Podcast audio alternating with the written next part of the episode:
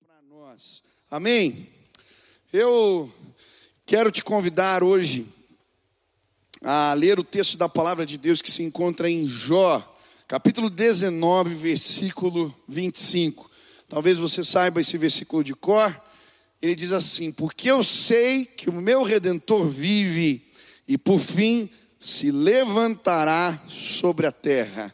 Vou ler mais uma vez, porque eu sei que o meu redentor vive e por fim se levantará sobre a terra. Vamos fazer a nossa declaração de fé, estenda suas mãos aí para o céu, em sinal de rendição a Jesus. Repita assim comigo: Senhor Jesus, eu marquei um encontro contigo esta noite. Senhor Jesus, eu abro meu coração para receber tudo aquilo que o Senhor tem para a minha vida. Eu te dou liberdade para falar comigo agora, em nome de Jesus. Amém. Amém. Quem já ouviu aqui falar a respeito dos javalis selvagens? Levanta a mão, deixa eu ver. Bom, eu não estou falando do animal, estou falando de um time de futebol da Tailândia. Quem já ouviu falar sobre eles? Bom, os javalis selvagens são o time de futebol mais famoso da Tailândia. Eu quero mostrar para vocês esses jogadores.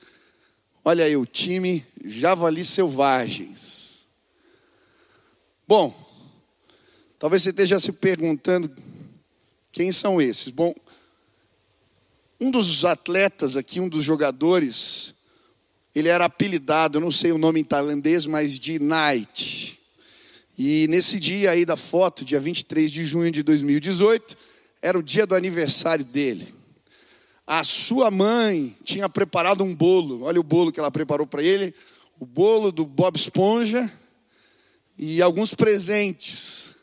Estava tudo preparado, a festa para acontecer, mas os meninos saíram do treino do futebol e para celebrar o aniversário do amigo resolveram fazer uma expedição numa caverna Taulândia, uma coisa assim, é difícil esses nomes. É um complexo de cavernas de vários quilômetros na Tailândia, e eles se meteram caverna dentro e começou a chover. E veio a enchente, e os meninos ficaram ilhados, não conseguiam sair. A mãe do Night começa a ficar preocupado, e eles vão atrás dos meninos e encontram então as bicicletas perto da caverna. E aí começa uma série de movimentos, pessoas de vários países se juntam para resgatar os meninos.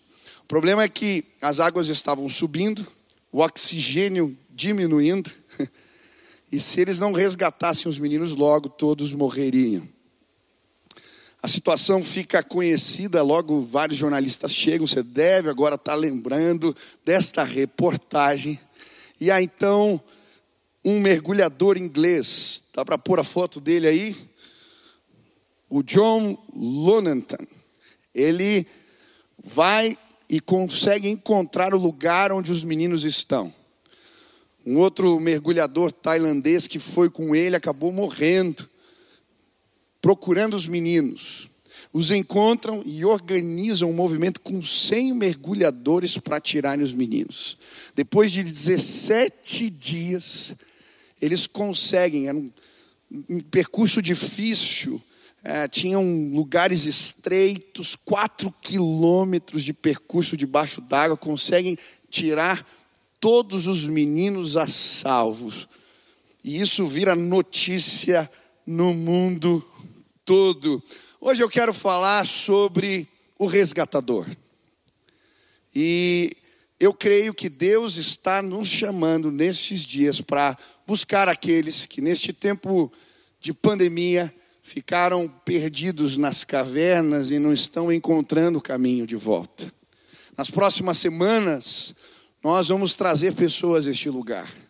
Nas próximas semanas, nós veremos os olhos daqueles que perderam o brilho, que perderam a sensação de estar na presença de Deus, voltando à casa do Pai, sentindo essa atmosfera maravilhosa. Quantos amam estar na presença de Deus, amam estar aqui, aleluia. Essa casa vai encher em nome de Jesus. Você crê nisso? Mas o nosso desafio é grande. Um grupo de pesquisa americano, Barnum Group, uma empresa é, cristã norte-americana, ela fez um estudo que cerca de 22% ah, dos jovens que se afastaram, que não, por causa da pandemia, não puderam mais vir ao culto, não vão voltar. Isso é o que diz a pesquisa. Eles acreditam que, eles chamam esses jovens de pródigos.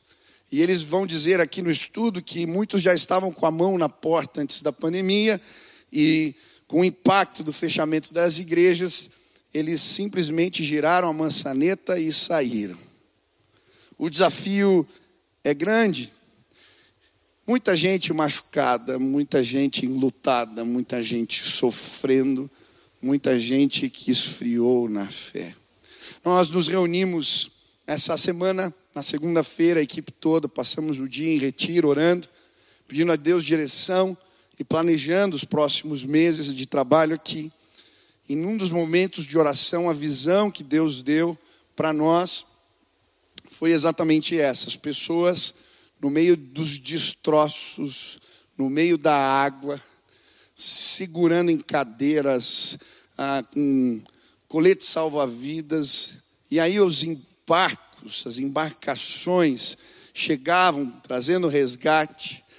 Aqui tem remédio, comida, mas muitos estavam desesperados e continuavam nadando para longe, continuavam sozinhos.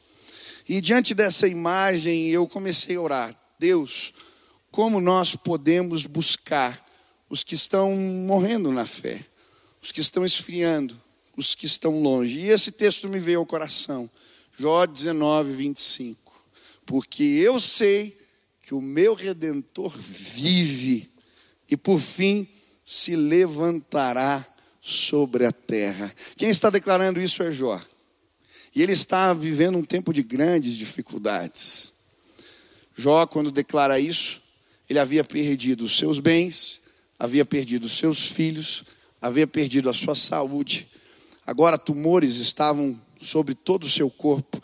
Ele usava um pedaço quebrado de telha para se coçar. O seu hálito era insuportável. Ele era pele e osso a sua situação era tão deplorável que a sua esposa, em determinado momento, chega a dizer para ele: amaldiçoa Deus e morre.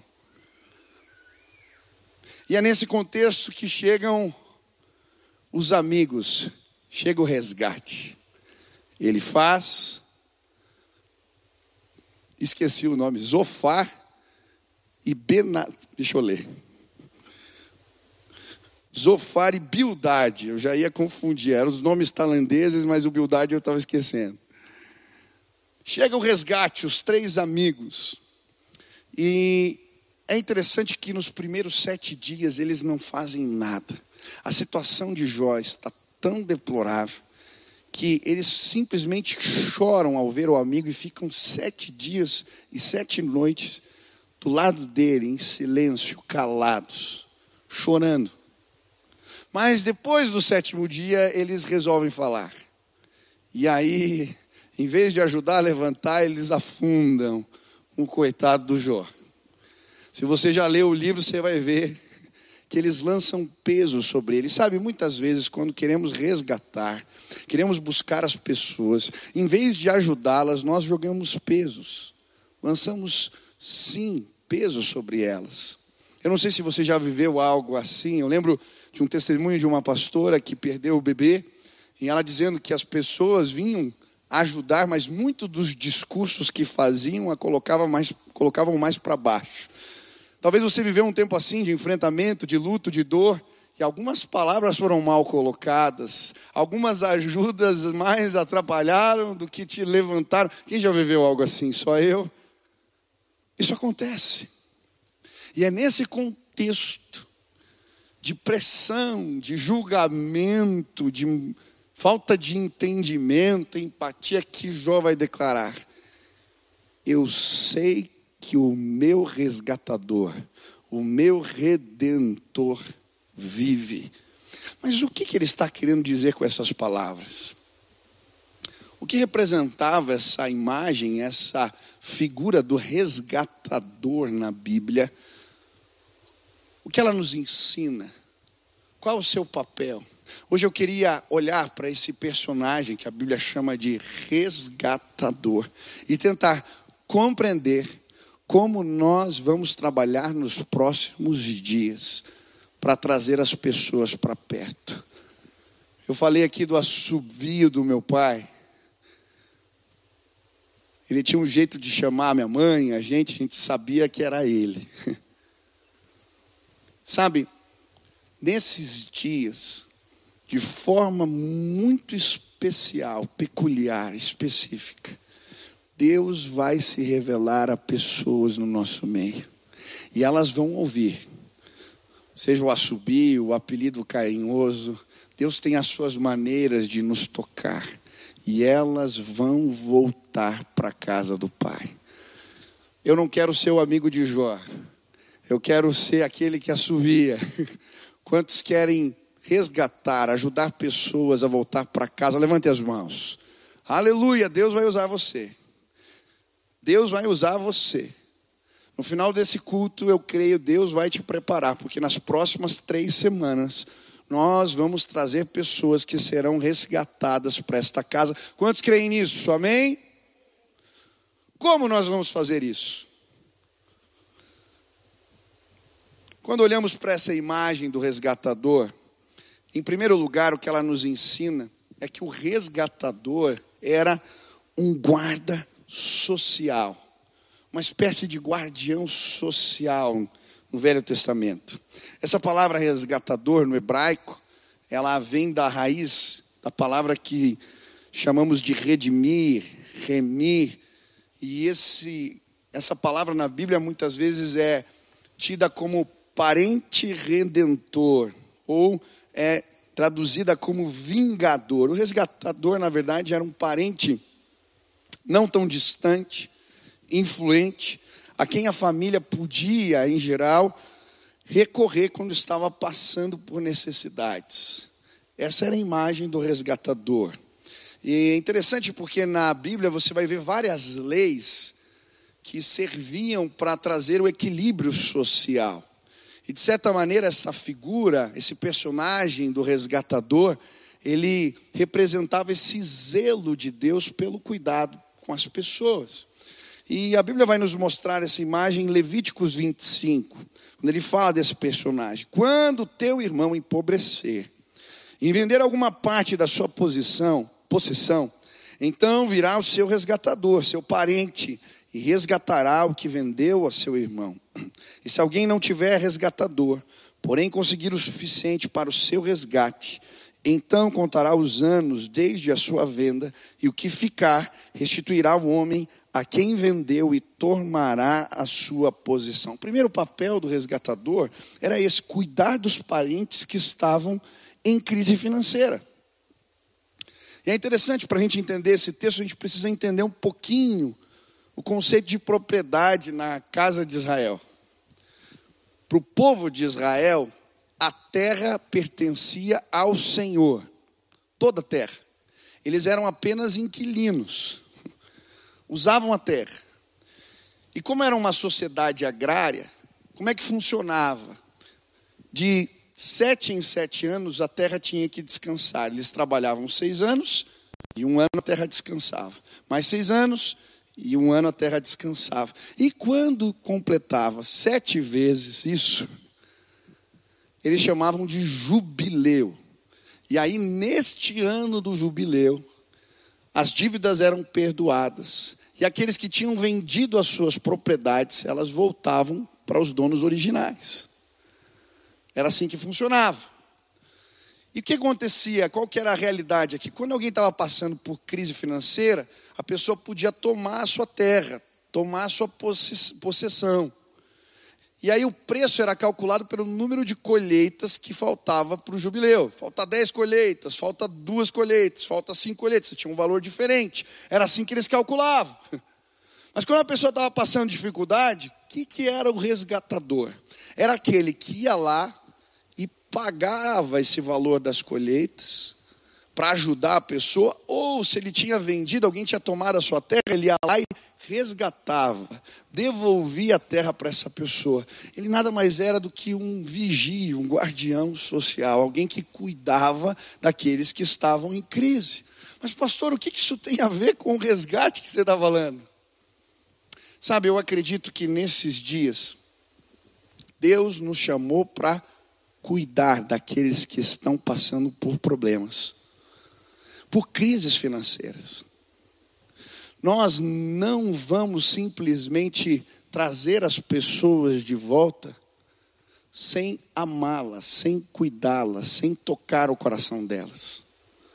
Olha que interessante, o outro papel do resgatador era cuidar do órfão e da viúva.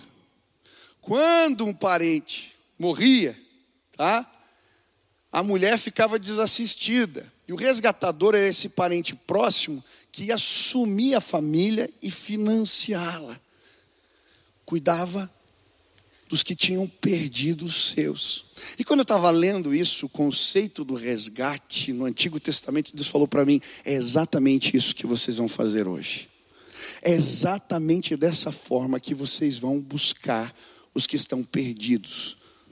Falei, mas como Deus? Cuidando dos que estão passando por crise financeira e cuidando daqueles que perderam os seus queridos. Nós vamos fazer isso. Nós vamos fazer isso. Eu fiquei muito impactado durante esse tempo de pandemia com vários testemunhos que eu ouvi. Teve uma irmã de uma célula aqui nossa que perdeu o emprego logo no começo da pandemia. Os irmãos da célula se reuniram. E durante o período, até ela arranjar um emprego, e demorou, eles fizeram uma vaquinha e pagaram o salário dela. Esse é o papel do povo de Deus, quando somos guardiões do outro que está sofrendo. Eu lembro que no processo aqui, várias empresas começaram a quebrar. Eu lembro de um dia que entrou uma irmã na minha sala e ela chorava muito. Ela dizia, pastor, eu não sei como eu vou pagar o aluguel. E eu lembro que eu voltei mexido. Nós tentamos fazer algo por ela, mas na próxima reunião pastoral que tivemos, eu falei, pai, a gente precisa fazer algo pelos empresários, pelos pequenos, médios, pelos profissionais liberais. Tem muita gente quebrando. E ele falou para mim, filho, se Deus colocou isso no teu coração, faz você. que bom. É para você que ele deu a missão. Eu, ah, tá bom. Traz a ideia aí na próxima semana. Eu, eita. e aí eu, Deus, o que, que a gente pode fazer com os empresários? Eu lembro que eu liguei para Paula, falei, Paulinha, a gente precisa fazer algo para levantar os empresários. Falou, esse nome Levanta é bom. E aí criaram um projeto Levanta. Criamos aqui. Chamei os empresários que tinham condição, que estavam atravessando melhor a crise pessoas bem-sucedidas e começamos um programa de mentoria com outros empresários. Hoje são cerca de 200 sendo mentoreados. Mas eu lembro do dia que eu recebi uma ligação de um irmão, falando para mim, pastor, não adianta apenas dar consultoria, a mentoria. Tem gente precisando de dinheiro. Eu falei, e aí, meu irmão? Ele falou, Deus colocou algo no meu coração. Vamos começar um fundo, pastor, para juntar esses empresários. Falei, um fundo, irmão, amém. Ele falou, eu vou começar com uma oferta de 100 mil reais para esse fundo. Eu, glória a Deus. E aí ele fez essa oferta, não podíamos operar pela igreja, porque tinha que fazer os empréstimos a fundo perdido, e ele foi fazendo isso, organizamos com os outros empresários, outros entraram com aporte e já foram 23 empresas que receberam suporte por irmãos desta igreja financeiro estão se reerguendo. Tem um irmão que estava perdendo a lavanderia. Eles equiparam, arrumaram. Meu irmão, um dia eu vou fazer propaganda para você lavar a roupa lá e a gente celebrar a vitória desse irmão que é nossa. Amém? Nós vamos cuidar daqueles que estão em crise, aqueles que estão passando por lutas, por dores. Quantos conhecem alguém aqui que perdeu o emprego ou que está passando por crise financeira? Levante as mãos. Pastor, eu fico com vergonha porque eu que estou passando por essa. Nós vamos buscar os que estão longe, cuidando deles desta forma. Eu, eu acredito que muitas pessoas aqui ajudaram as vaquinhas de quem tinha que tomar remédio, medicamento caro. Talvez ajudou alguém. Tem um irmão nosso, eu não sei quantos conhecem, o Andrezão. O Andrezão é fácil de reconhecer porque ele tem acho que quase dois metros de altura. Eu normalmente, quando abraço as pessoas, eu, né, o Andrezão eu abraço assim, então é, é bom. Ele também está tendo que pagar os medicamentos caros. Está rolando aí uma, uma campanha. É assim, cuidando uns dos outros, que nós vamos tocar o coração das pessoas. Mas Deus também me incomodou que nós temos que cuidar dos que perderam os seus entes queridos. Essa semana eu fui fazer um funeral. Era a mãe de um jovem, 45 anos ela tinha. Aqui da nossa igreja, conheço ele desde a da adolescência. Eu lembro que fiquei tão assim mexido ao ver o filhinho ele tem um irmão de seis anos, esse jovem aqui da igreja, que perdeu a mãe, ele chorava. Eu fiquei vendo meu filho ali, meu filho tem cinco. Tinha vários irmãos ali tentando fazer algo, mas eu sei que neste tempo muitos perderam os seus queridos. Muitos estão enlutados, estão sofrendo. E eu creio que antes de dizer qualquer coisa, antes de querer ensinar, antes de querer falar, Deus está nos chamando a abraçar essas pessoas, a tocá-las com o nosso amor. Teve um jovem aqui da igreja que perdeu seu pai, ele tinha uma loja, e esse moço, de repente, do dia para a noite, teve que tocar a loja. Eu tive o prazer de fazer uma visita com os irmãos da igreja aqui que falaram: Ó, a gente vai suportar você começaram uma mentoria, começaram a ajudá-lo. A empresa vai crescer, vai dar certo sim, porque nós somos igreja. Nós somos o povo de Deus. E nesse tempo nós vamos buscar sim aqueles que estão sofrendo, cuidando deles, ministrando amor. Quem aqui ficou doente nessa pandemia? Levante as mãos. Pegou Covid?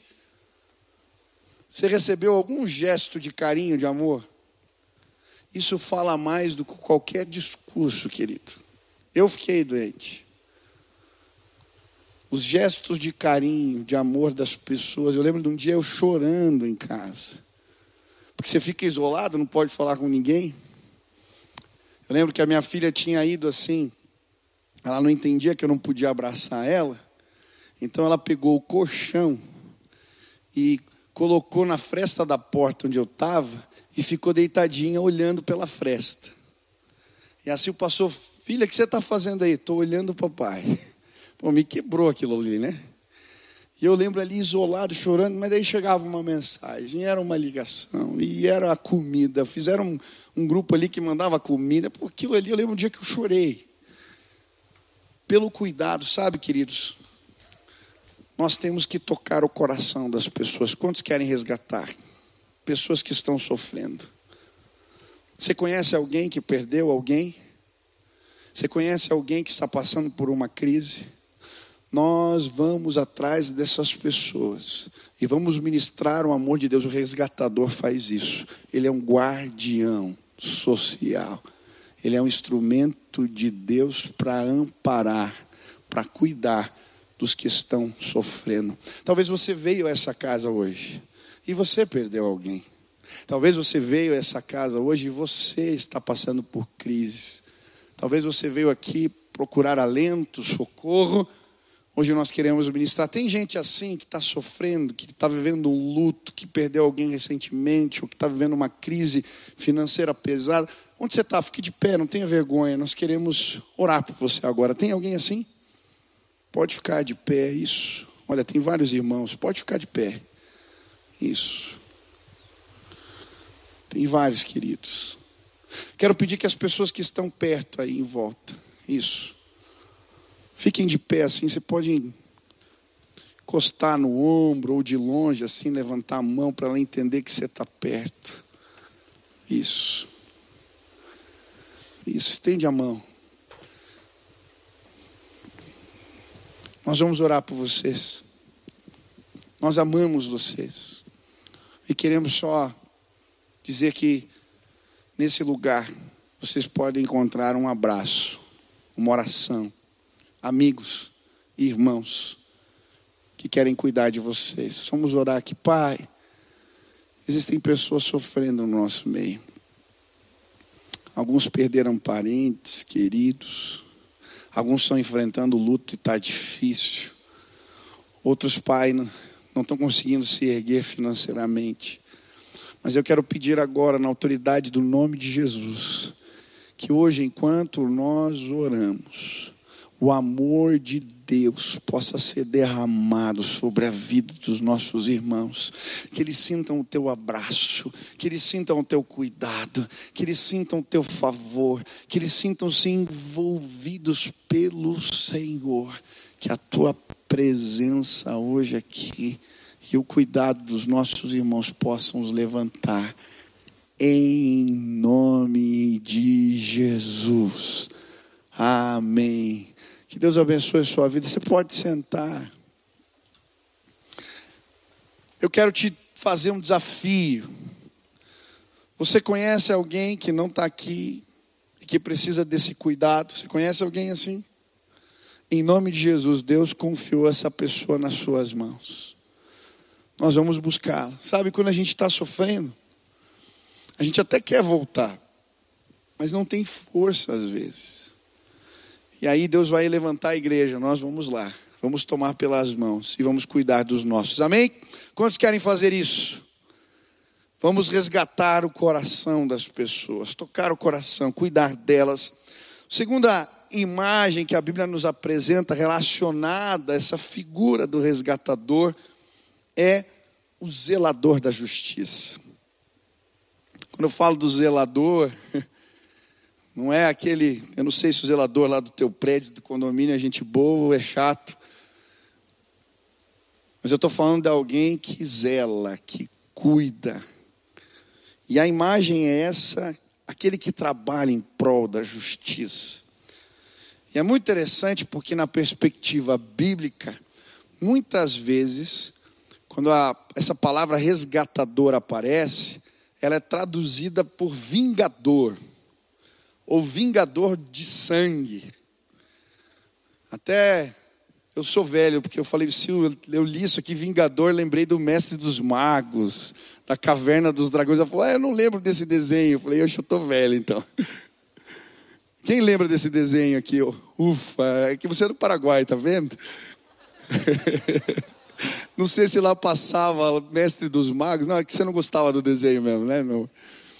Então, mas é, é, é, a Bíblia fala desse personagem, o vingador do sangue. Mas o que, que era isso? Esse resgatador era responsável por zelar pela justiça dos seus. E às vezes até mesmo fazer justiça. Você vai ver que na perspectiva do Antigo Testamento existiam inclusive as cidades refúgios. O que, que era esse lugar? Quando alguém matava alguém por acidente, né, ele podia ir para esse lugar, se esconder, e esse vingador não podia fazer nada com ele, porque ele estava protegido até que ele fosse julgado. Essa que era a imagem. Mas, pastor, o que isso tem a ver com o nosso resgate? É muito interessante como essa figura se aplica à pessoa de Jesus Cristo. Se você ler o texto que se encontra em Lucas, no capítulo 4, você vai ver Jesus pregando. Ele está dentro de uma sinagoga em Nazaré e foi lhe dada a oportunidade da palavra. E ele abre em Isaías 61. E ele começa a ler: O Espírito do Senhor está sobre mim, porque me ungiu para anunciar as boas novas aos pobres, enviou-me para proclamar libertação aos presos restauração de vista aos cegos, para pôr em liberdade os oprimidos e para proclamar o ano aceitável do Senhor. Fechando o livro, devolveu ao assistente e sentou-se. Os olhares de todos estavam fixos nele. Então ele começou a dizer-lhes: Hoje se cumpriu essa passagem da Escritura que acabais de ouvir. O que, que Jesus está dizendo aqui? É muito interessante porque nesse texto ele se apresenta como o zelador da justiça. Na profecia em Isaías 61, existiam dois termos. Ele vai falar da vingança de Deus. Isso é um prenúncio do dia do juízo. Várias vezes a Bíblia fala do dia do Senhor. Em Apocalipse, esse dia é terrível, é descrito como Deus pisando um lagar, fazendo justiça, porque Deus é justo. Mas Jesus se fez justiça por nós. E por isso a vinda de Cristo inaugura aquilo que eles chamam de ano aceitável de Deus. Pastor, o que é esse ano? Na perspectiva dos judeus era o jubileu, o ano da perdão das dívidas, o ano do perdão. Você devolvia as terras, liberava os escravos, essa era a ideia. Mas na perspectiva nossa espiritual, Jesus se fez justiça por nós e por isso nós somos aceitos por Deus. A Bíblia diz que todos pecaram. Não tem um justo sequer sobre a face da terra. Você não quer brigar, mas briga. Você não quer falar mal dos outros, mas fala. Nós fazemos tantas coisas que nos arrependemos porque nós somos pecadores. E a Bíblia diz que Deus é santo, santo, santo, santíssimo. Não havia como termos comunhão, sermos aceitos por Ele, sim, sem dúvida seríamos alvo da justiça de Deus. Mas Jesus, esse zelador da justiça, ele anuncia esse dia do juízo, mas antes, ele se justifica por nós. Ele vai para a cruz, derrama o seu sangue em nosso lugar. É interessante porque um dos símbolos da nossa redenção é a cruz. Uma marca, uma máquina de tortura, uma arma. Mas por quê? Porque Jesus enfrentou a máquina de tortura, derramou o seu sangue por nós, inaugurou o ano aceitável de Deus. Nós podemos ser aceitos por Ele, Ele é o nosso resgatador. Jó, até mesmo sem entender, está dizendo: é certo que o meu resgatador vive e se levantará sobre a terra. Ele está apontando, é uma profecia. Jesus foi levantado no madeiro, nós temos acesso. Aleluia! Quantos têm comunhão com Deus foram alcançados por essa graça maravilhosa? Aleluia! Mas o que isso me ensina? Sabe como nós vamos resgatar as pessoas? Pregando o ano aceitável do Senhor. Declarando que elas são bem-vindas, declarando que há lugar para elas, declarando que o poder de Deus é sim transformador na vida de todo aquele que crê. Aleluia, o Evangelho é o poder que transforma todo aquele que crê. Quantos foram transformados por Deus? Eu lembro, esses dias na inauguração da Cristolândia, eu vi o testemunho de uma jovem lá. Essa mulher se embrenhou no vício, filha pequena.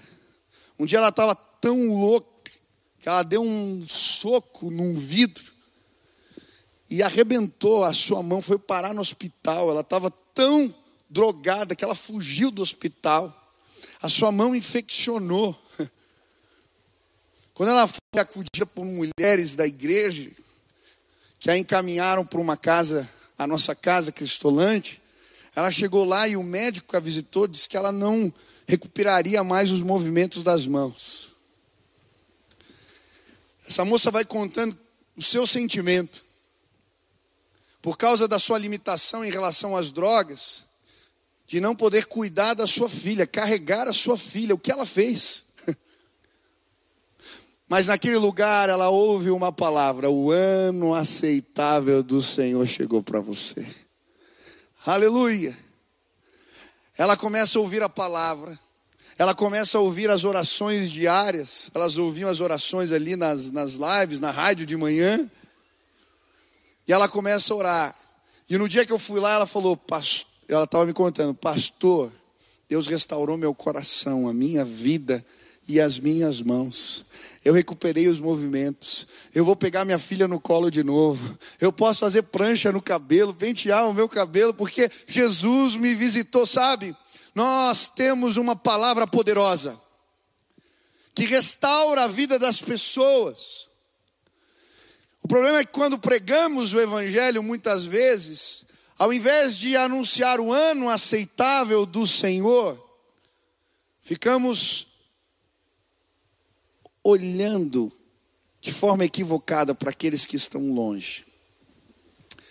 Estava lendo um livro bastante conhecido do David Wilkerson, A Cruz e o Punhal. Quem já leu esse livro?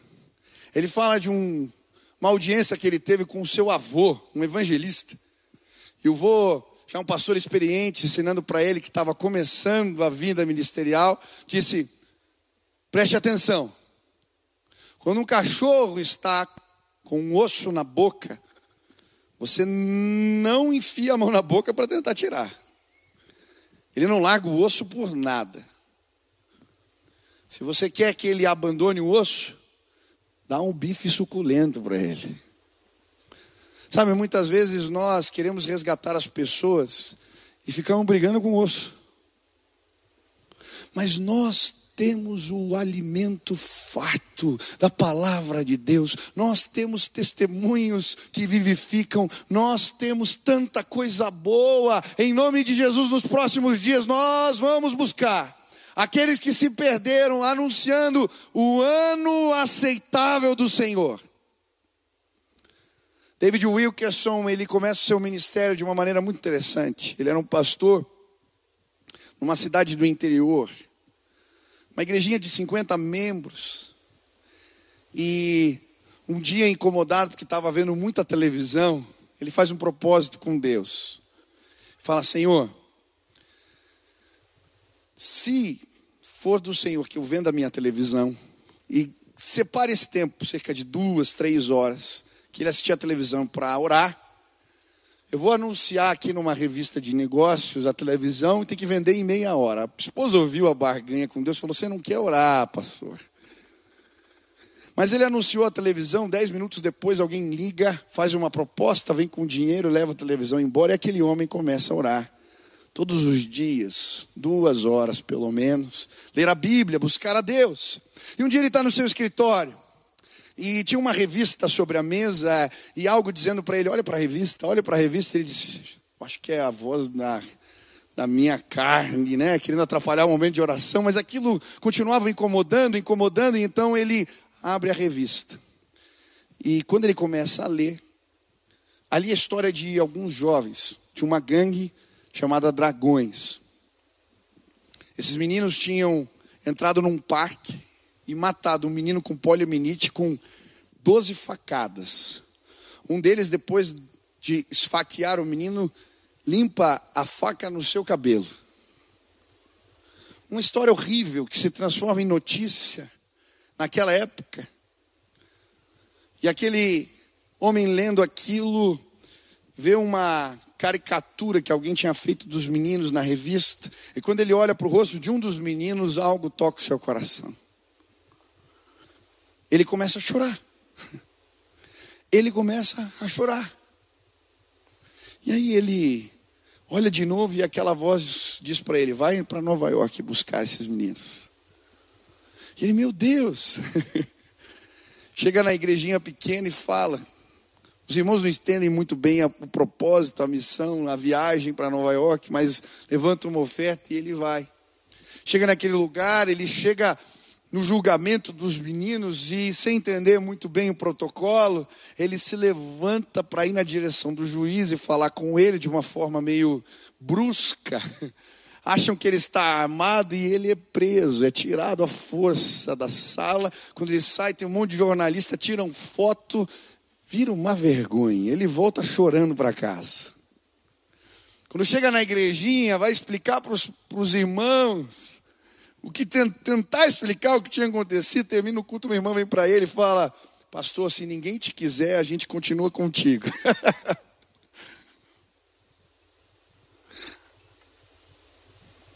Ele continua orando, mas na outra semana Deus fala para ele: volta lá, volta lá. Ele pega o carro sem saber como encontraria os meninos, mas quando chega na cidade, tem um jovem de uma gangue encostado na parede no lugar onde ele estaciona o seu carro, e quando ele o vê, diz: David, pregador. Ele diz: Como que você me conhece? Eu vi a reportagem, eu vi no jornal.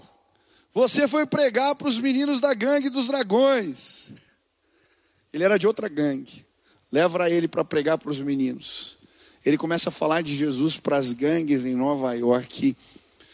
E as primeiras casas de recuperação que se espalham depois pelo mundo surgem do ministério desse homem que ouviu a voz do Espírito, um clamor que o fez pregar o ano aceitável do Senhor.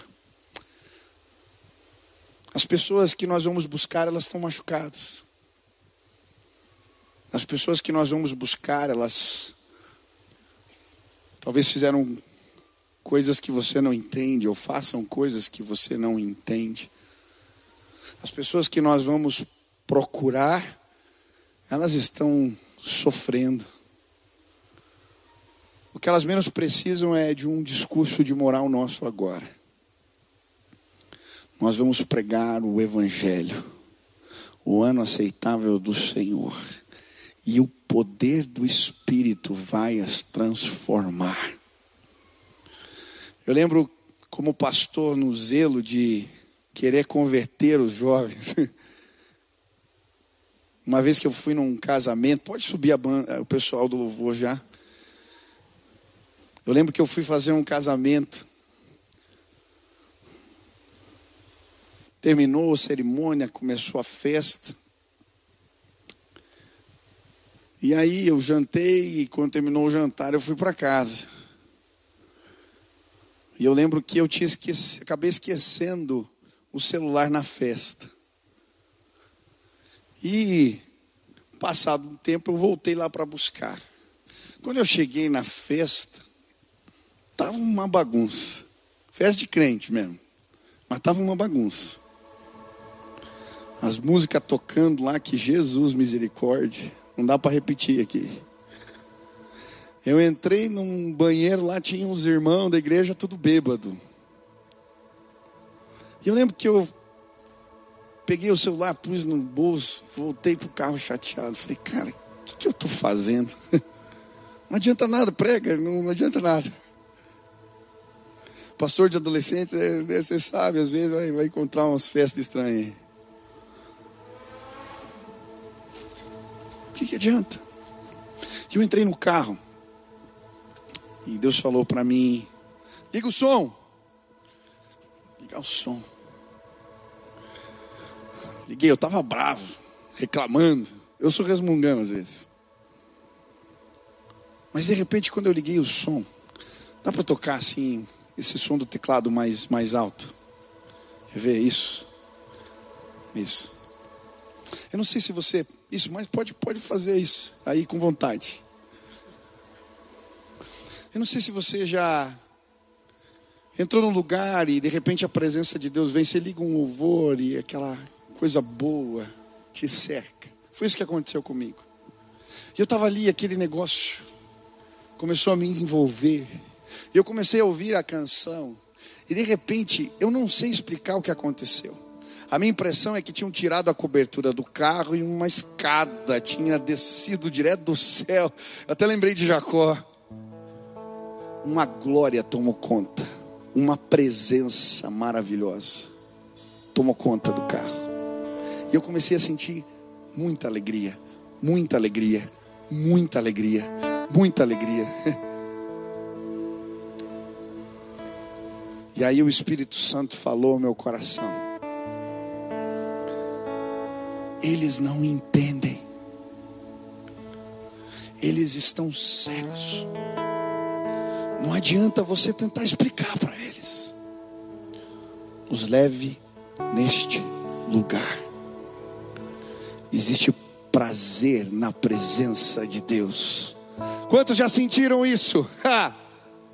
Quantos já sentiram prazer na presença de Deus? Sabe, às vezes a nossa referência de prazer é algo tão pequeno. Experiências que você já teve, lugares que você já foi, coisas que você experimentou. Como um peixe dentro do aquário. Nós vivemos os nossos mundos, as nossas referências.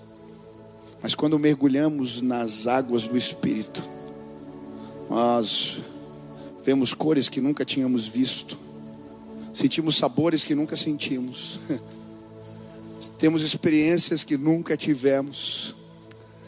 Nos próximos dias, nós vamos mergulhar nas águas do Espírito, nós vamos levar as pessoas a este lugar onde a presença de Deus cura, restaura, onde há prazer na presença do Pai. E quando o Espírito tocar, é Ele quem convence do pecado, da justiça, do juízo, sim, Ele vai fazer isso. Mas nós vamos proclamar o ano aceitável do Senhor. Nós vamos buscar aqueles que estão perdidos. Nós vamos tomar pelas mãos. Nós vamos trazê-los de volta. Nós vamos cuidar, pagar as dívidas. Nós vamos cuidar das suas famílias, das suas casas. Nós vamos abraçá-los. E neste lugar, o poder de Deus vai vir sobre nós. O que transformou a minha vida foi o dia que me levaram a um lugar onde eu fui tocado pela presença de Deus. Eu abandonei práticas, eu oro todos os dias, eu tenho uma vida transformada porque o Espírito de Deus me alcançou aquele dia. Sabe, nas próximas semanas, hoje neste lugar, pessoas serão visitadas pelo Altíssimo. Hoje Deus abre esse telhado, que a tua glória caia sobre este lugar.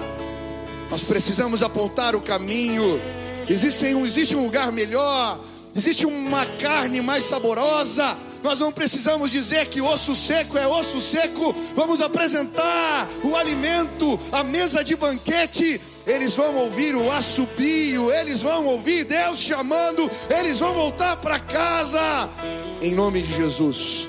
Hoje, neste lugar, nós vamos clamar para que a glória de Deus caia sobre nós e nós vamos contar: existe um lugar, existe uma casa, onde existe fartura, onde existe prazer, onde existe benção.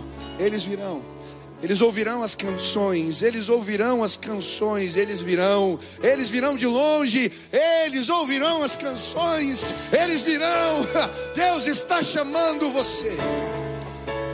Nós vamos buscar como esse pastor foi atrás daqueles que ninguém queria, daqueles que ninguém queria, ele foi lá. Nós vamos nos embrenhar no meio dos ossos secos, mas nós vamos voltar para casa nas próximas semanas, três semanas. Deus vai fazer coisas tremendas neste lugar. Você vai ser instrumento do Altíssimo. Você vai ser usado. Você vai cuidar de pessoas. Deus vai colocar pessoas nas suas mãos. Nós veremos a glória de Deus. Uma grande colheita vai acontecer nos próximos dias. Uma grande colheita.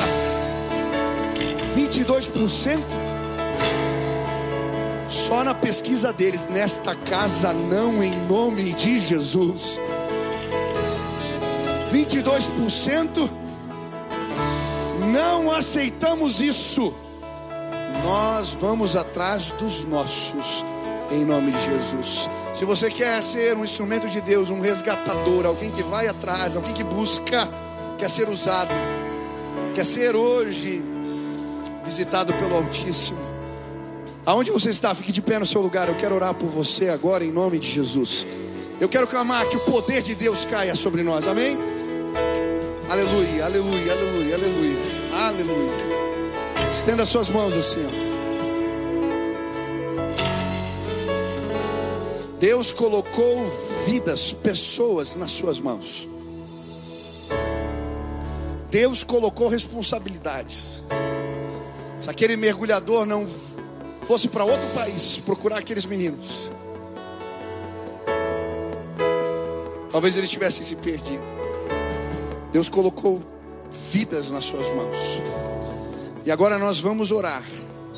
E Deus vai trazer à sua mente pessoas, pessoas que você ama, pessoas que não conseguem achar o caminho de casa, pessoas que se perderam, estão tanto tempo longe que não sabem entrar no barco.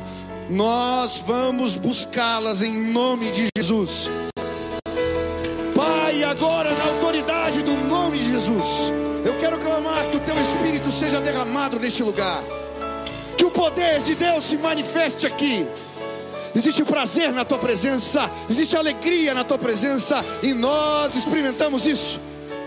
Os nossos irmãos estão em cavernas, muitos machucados, muitos doentes, muitos não sabem voltar para casa.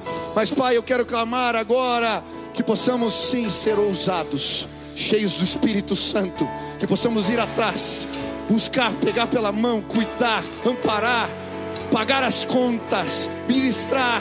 Sim, Pai, que um mover de amor se espalhe entre nós, em nome de Jesus. Que pessoas que provam comida boa, alimento bom, possam falar do banquete que existe nesta casa. Pai, em nome de Jesus, traz teus filhos de volta, traz teus filhos de volta, traz, Pai, em nome de Jesus, não aceitamos 22% não, esta casa vai encher, uma colheita vai acontecer. Pai, enche a casa, traz os filhos, move os céus, derrama poder e glória.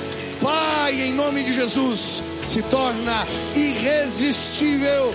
Vem, Espírito de Deus, move os céus, move os céus, move os céus em nome de Jesus, neste lugar. Aleluia.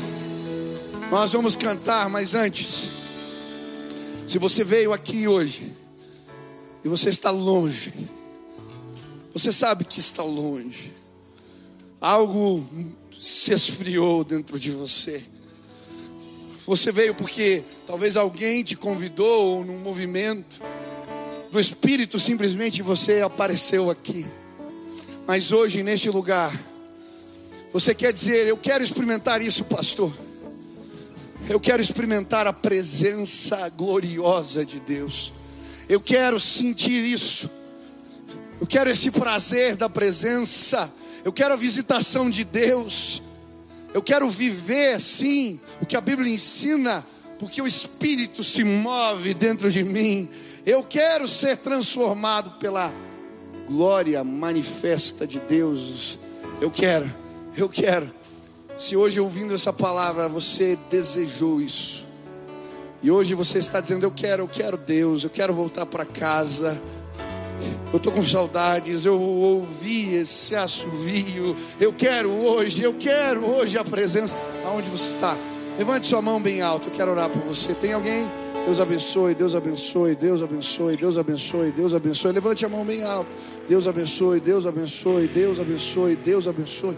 Aleluia. Quantos, quantos? Fica assim com as mãos erguidas. Isso, assim, isso. Agora clame aonde você está. Espírito Santo de Deus, vem me visitar. Clame assim. Espírito Santo de Deus, vem me visitar. A igreja toda, levante as mãos. Todos, todos. Vamos ajudar os nossos irmãos a curtir a presença. Amém. Repita comigo: Espírito Santo, me visita hoje.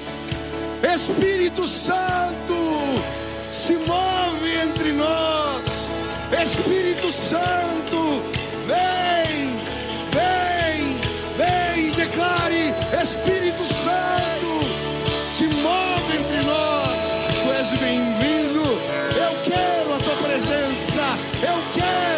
presença. Eu quero, aleluia. Oh Pai, renova os teus filhos agora, que eles sejam cheios do Espírito Santo. alegria da salvação, alegria de estar na tua casa. Tome conta dos seus corações. Nós vamos cantar e a tua glória vai ser derramada hoje aqui. Nós vamos celebrar. Ah, ele se fez justiça, maldição por nós. Ele foi ao Calvário, ele nos deu acesso. Ele é o nosso Deus. Hoje proclamamos o ano aceitável de Deus. Há lugar para você na casa do Pai. Há lugar para você na casa do Pai. Aleluia. A casa